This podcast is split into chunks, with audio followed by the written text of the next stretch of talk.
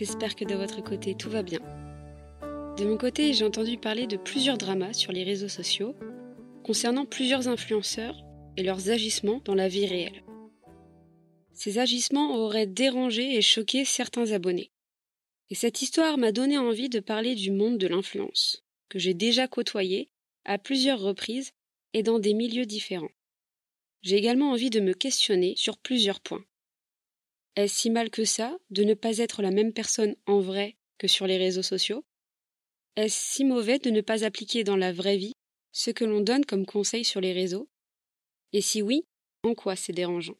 Pour contextualiser un peu, ça fait des années maintenant que je me suis lancée sur les réseaux. Au début, j'avais une utilité basique. Et puis j'ai commencé à mettre en avant les photos que je prenais. Et donc j'ai fini par avoir un compte plus perso et un compte dédié à la photo. Celles et ceux qui ne le savent pas, j'aimerais créer dans les prochaines années ma société et devenir photographe professionnel. Et de ce fait, j'ai fini par côtoyer d'autres photographes dans la même optique que moi, c'est-à-dire des photographes amateurs souhaitant se professionnaliser. Et même là, on pourrait se dire que le monde de la photo, c'est très chill. Tout le monde est copain avec tout le monde. Qu'à travers l'art, on essaie de porter des messages et de faire changer les mentalités. Alors, pour le coup, c'est vrai, pour une grande majorité. Mais malheureusement, comme dans n'importe quel milieu, il y a toujours des dramas par-ci par-là. Il y a toujours des personnes qui semblent toutes gentilles, toutes mignonnes, alors qu'elles n'hésitent pas à mettre des couteaux dans le dos et à mal parler des autres dès qu'elles le peuvent. Je ne balance pas ça comme ça, sans preuve, évidemment. Il fut un temps où j'ai côtoyé certains de ces photographes et j'ai été profondément déçu. J'adorais leur travail et j'étais ravie de pouvoir en apprendre plus sur eux. Sauf que j'ai vite arrêté de sauter de joie quand j'ai été témoin de conversations ultra gênantes.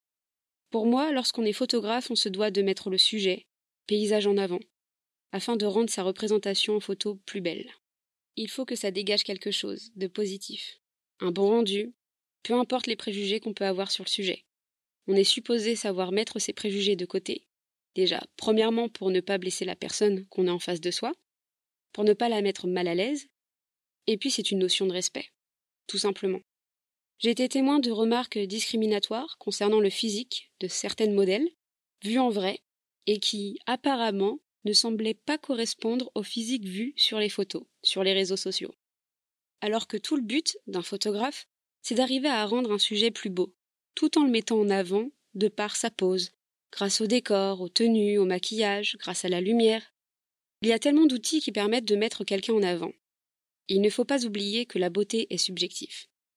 J'ai trouvé ça choquant de critiquer si facilement le corps d'une femme, qui plus est une femme qui ose se mettre en avant et poser en photo.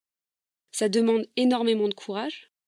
De plus, c'était une personne assez connue dans le milieu de la photo, donc elle était assez respectée, on va dire, et la critiquer parce qu'elle ne correspond pas à l'image qu'on se faisait d'elle en vrai, je trouve ça vraiment dommage et pathétique.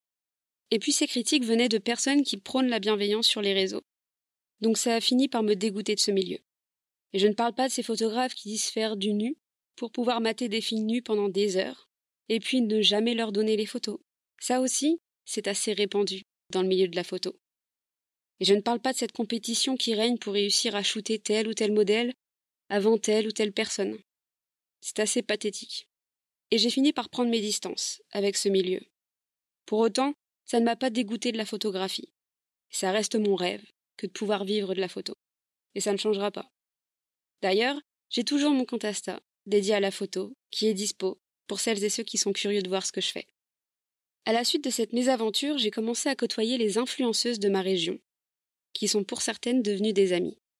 J'ai la chance d'avoir pu participer à des événements avec des marques qu'on devait mettre en avant sur les réseaux. Je ne vais pas cracher dans la soupe, c'était de très belles expériences. On a même réussi à créer un vide dressing. Et lors de ces événements, j'ai pu constater qu'il y avait différents traitements de faveur en fonction du nombre d'abonnés de telle ou telle personne. Personne ne s'en cachait et c'était assez gênant pour les influenceuses concernées et pour celles autour. C'est là où j'ai commencé à comprendre que c'était un milieu très fake, dans le sens où les personnes avec moins d'abonnés sont parfois non considérées de la part des organisateurs ou de la part des marques. Et puis il y a des influenceurs qui sont dans la compétition d'avoir plus de followers que les autres. Ça se voyait, ça se ressentait. Alors que sur les réseaux, ça ne se voit pas du tout. Du moins, ce n'est pas un trait de leur personnalité qui est mis en avant. Comme quoi, on peut montrer ce qu'on veut sur les réseaux. Au final, je suis assez contente d'avoir trouvé une bande d'amis avec qui il n'y avait pas de compétition. Puis le Covid est arrivé, et ça s'est arrêté. Les événements commerciaux et notre petit groupe. Et même là, on pourrait croire que c'est fake, que cette amitié était là que pour la notoriété, etc. Mais c'est faux, puisque j'ai encore de très bons liens avec certaines d'entre elles, et d'autres que je considère maintenant comme amis proches. Donc tout n'est pas fake. Il y a des personnes qui sont vraies et qui font ça pas pour le buzz, ni pour le succès. Il y a des personnes qui partagent leur quotidien, leurs bons plans, parce que c'est une passion. Et parfois il est possible d'arriver à faire de cette passion un métier. Alors oui, je me considère aujourd'hui comme micro-influenceuse. Que je le veuille ou non, j'influence des personnes à travers mes différents contenus. Et puis je fais aussi des placements de produits, avec des marques que je choisis. Donc dire que je ne suis pas micro-influenceuse, ça serait faux. Des influenceurs honnêtes, il y en a, plus qu'on ne le pense. Seulement il y a tellement d'influenceurs qui abusent de leur pouvoir et de leur notoriété qu'ils prennent toute l'attention. On finit par faire des généralités, et maintenant le mot influenceur a une connotation péjorative, et je trouve ça dommage. Car j'ai aussi fréquenté une autre communauté qui est sous-cotée et parfois inconnue quand j'en parle. Je parlais de la communauté autour des jeux de société. Je crois ne jamais en avoir parlé sur le podcast, et j'ai une grande passion pour les jeux de société. Je dois en avoir 200 chez moi. C'est quelque chose de très présent dans mon quotidien. J'adore ça. Et quand on s'y intéresse un peu plus à cette communauté autour du jeu, eh bien on se rend compte que c'est très bienveillant. Il n'y a pas vraiment de concurrence. Au contraire, on remarque vite que tout le monde se connaît. Tout le monde se retrouve pour jouer avec les uns et les autres. Et je ne parle pas que des joueurs. Je parle aussi des illustrateurs, des éditeurs, des auteurs, des vendeurs dans les boutiques de jeux. Il y a une entente générale, et à contrario avec le milieu de la mode, du lifestyle, il n'y a pas de tension. Chacun fait son truc, sans être en compétition. C'est bonne entente. Et je trouve ça cool de donner un contre-exemple de ce qu'on peut voir de manière globale sur Instagram. Évidemment, il y a toujours des rageux un peu partout. Le monde du jeu ne fait pas exception. Mais en comparaison avec les autres milieux, c'est vrai que c'est moins présent. Et je trouvais ça important de le noter.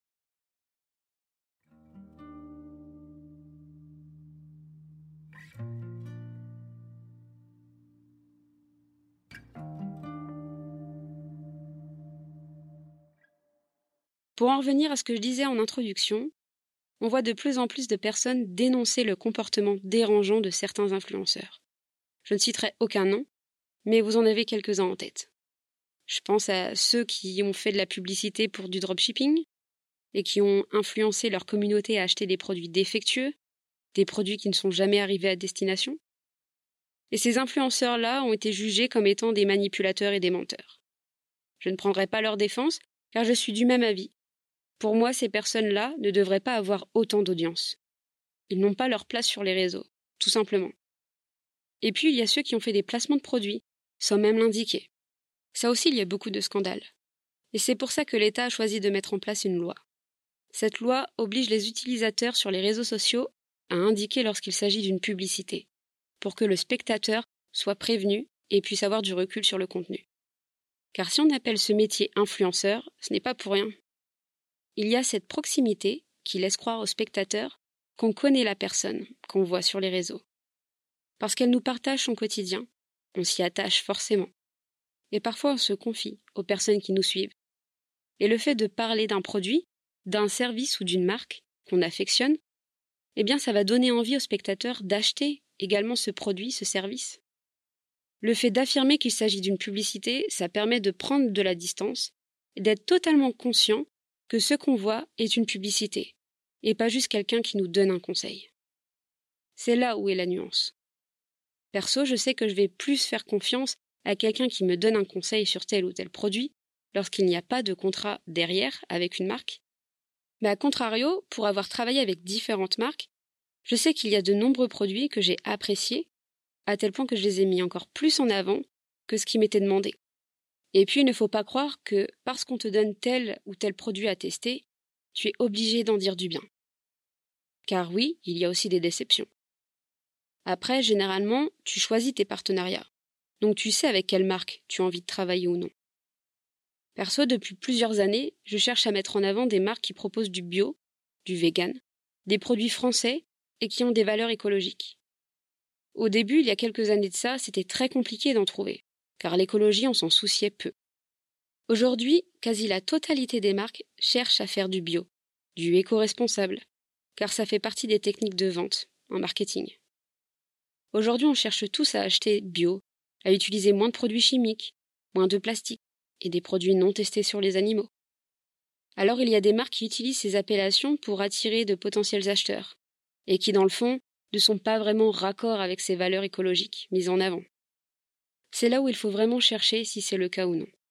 Il y a plusieurs chaînes YouTube qui décryptent les infos laissées par les marques, et je trouve ça très intéressant à regarder, car les apparences sont parfois trompeuses. Et comme les marques, il y a aussi des influenceurs qui, pour se donner bonne conscience, se donner une bonne image, vont chercher à mettre en avant des valeurs écologiques, de la bienveillance, de l'acceptation de soi et des autres.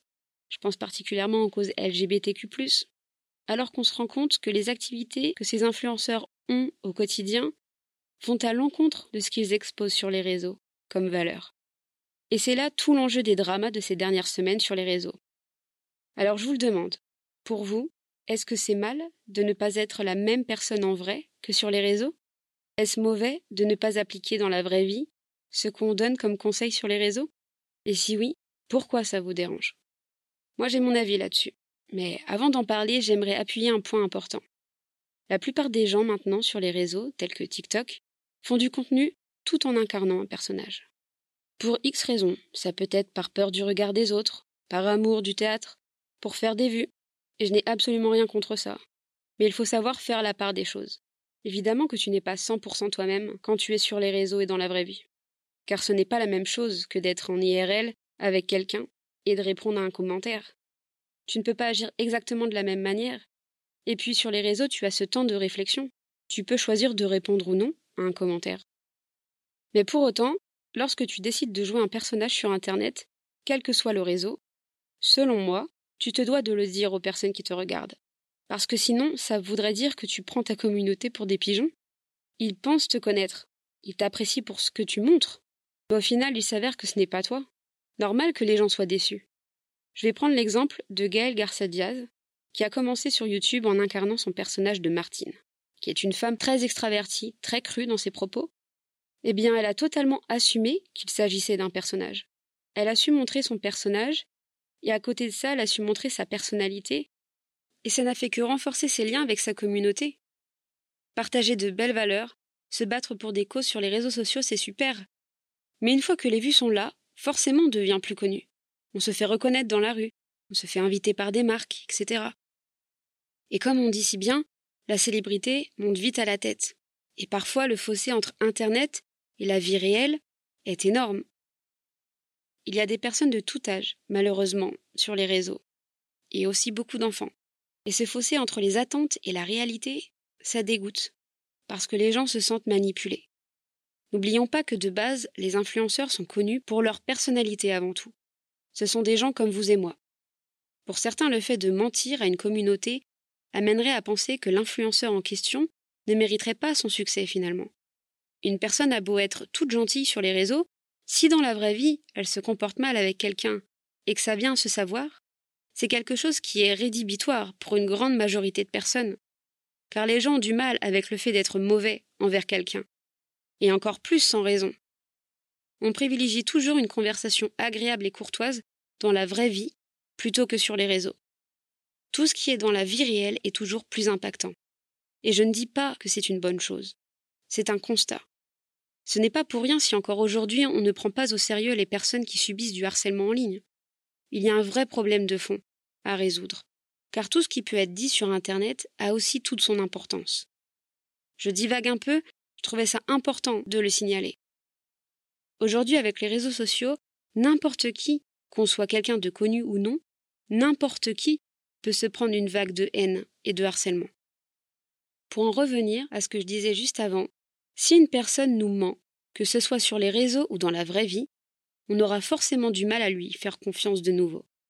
À partir du moment où la confiance est brisée, c'est compliqué, et c'est valable dans toutes les relations. Et sur les réseaux, tout ne tient qu'à un fil finalement, car tout finit par se savoir, et très vite. La carrière des influenceurs peut basculer à tout moment. On l'a vu avec les polémiques des youtubeurs qui ont été accusés de viol par des femmes. Un influenceur qui est honnête, qui sait dire les choses, sera beaucoup plus crédible. Et puis c'est important, quand tu soutiens une personne, de la soutenir pour ce qu'elle représente et pour ce qu'elle est vraiment. Après, il y a des personnes pour qui ce n'est pas un problème de savoir que la personne n'a pas les mêmes valeurs en vrai que sur les réseaux, du moment que sur les réseaux elle transmet de bonnes valeurs, un bon exemple à suivre. Mais moi je suis vraiment mitigée là-dessus. Je suis des personnes qui ont les mêmes valeurs que moi. Et comme je suis quelqu'un de très honnête, j'aime qu'on le soit en retour. Donc ça me paraît difficile de continuer de suivre la personne si je sais que ses réelles valeurs vont à l'encontre des miennes. Et je sais qu'il y en a pour qui cette question de valeur IRL et sur Internet reviendrait à dire qu'il faut séparer l'œuvre de l'artiste, mais ça encore, c'est un autre débat. De mon côté, j'ai pu remarquer certaines choses qui m'ont un peu choqué. Depuis la création du podcast, j'ai fait référence à beaucoup de personnes dont j'apprécie le contenu et les valeurs. Je l'ai fait de moi-même, car j'aime faire découvrir du contenu, et du contenu des personnes que j'admire. À aucun moment, on m'a demandé de parler de telle ou de telle personne. Et pour être totalement transparente avec vous, j'ai été déçue par plusieurs d'entre elles. Attention, je préfère le préciser. Je ne vais jamais mettre en avant le contenu de quelqu'un dans l'attente d'un retour de sa part. Non, je fais ça pour vous, vous transmettre quelque chose que j'affectionne. Et puis ça me permet d'argumenter mes propos sur tel ou tel sujet. Lorsque de moi-même je partage le contenu d'une autre personne, eh bien je trouve ça normal d'envoyer un petit message pour prévenir la personne en question. Je me dis que si on faisait du contenu où on parlait de moi, eh bien j'aimerais le savoir. Ça me paraît être une notion de respect, tout simplement. Eh bien ça m'est souvent arrivé de rester en lui, alors que ce sont des personnes publiques avec qui j'ai déjà eu des échanges, des personnes qui demandent souvent à leur communauté de prendre la parole et qui utilisent leurs témoignages pour en faire du contenu. En soi, je suis d'accord qu'on ne me doit rien, mais un message de remerciement, ça prend 30 secondes à faire. Même si tu ne vas pas écouter ce qui a été dit, j'ai déjà pris le temps pour toi de répondre à tes stories, pour t'aider dans ton contenu, et au final, je me retrouve avec un lu. Donc ouais, j'ai compris que même dans le milieu de l'influence qui prône la bienveillance, le développement personnel, le féminisme, eh bien, il y a quand même un fossé entre ce qui est montré et ce qui en est réellement. Heureusement, tout le monde n'est pas comme ça, mais ça laisse un goût amer. Et puis, même dans le milieu du podcast, je ressens beaucoup de tension, des uns et des autres. Au tout début de la création du podcast, je recevais des messages régulièrement pour savoir combien de vues je venais de faire. Pour vous dire parfois jusqu'où va le culot des gens. Mais tout ça, ça existait déjà à l'époque de nos parents. Même si Internet n'était pas aussi présent, il y avait déjà des personnes connues qui se faisaient passer pour des amours sur les plateaux télé, alors qu'on savait qu'en vrai c'était tout l'inverse. Je ne citerai pas de nom. Demandez à vos parents, vous seriez surpris. Ce qui est sûr, c'est qu'au vu des messages, des commentaires qui ont été partagés, une grande majorité de personnes préfèrent toujours suivre une personne sincère, une personne honnête, et c'est quelque chose de positif à retenir. Restez fidèle à vous-même, à vos valeurs. N'ayez pas peur de montrer qui vous êtes. J'espère que cet épisode vous aura plu. J'ai balancé tout ce que j'avais sur le cœur depuis des années. J'espère que ça aura répondu à vos interrogations sur le domaine de l'influence. En attendant, on se retrouve la semaine prochaine pour un nouvel épisode. N'hésitez pas à vous abonner au podcast et à mettre 5 étoiles. Et moi je vous dis à très vite. Prenez soin de vous et de vos proches. Bisous